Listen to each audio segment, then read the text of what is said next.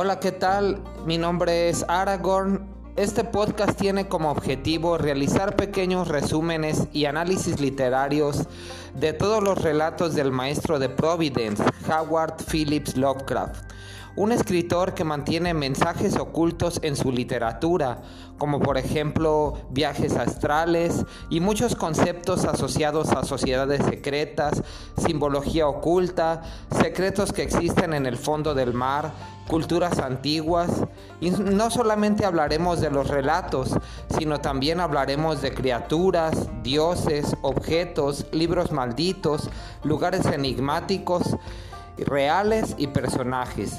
Estoy seguro que esto les va a encantar, así que tomen su asiento y que disfruten.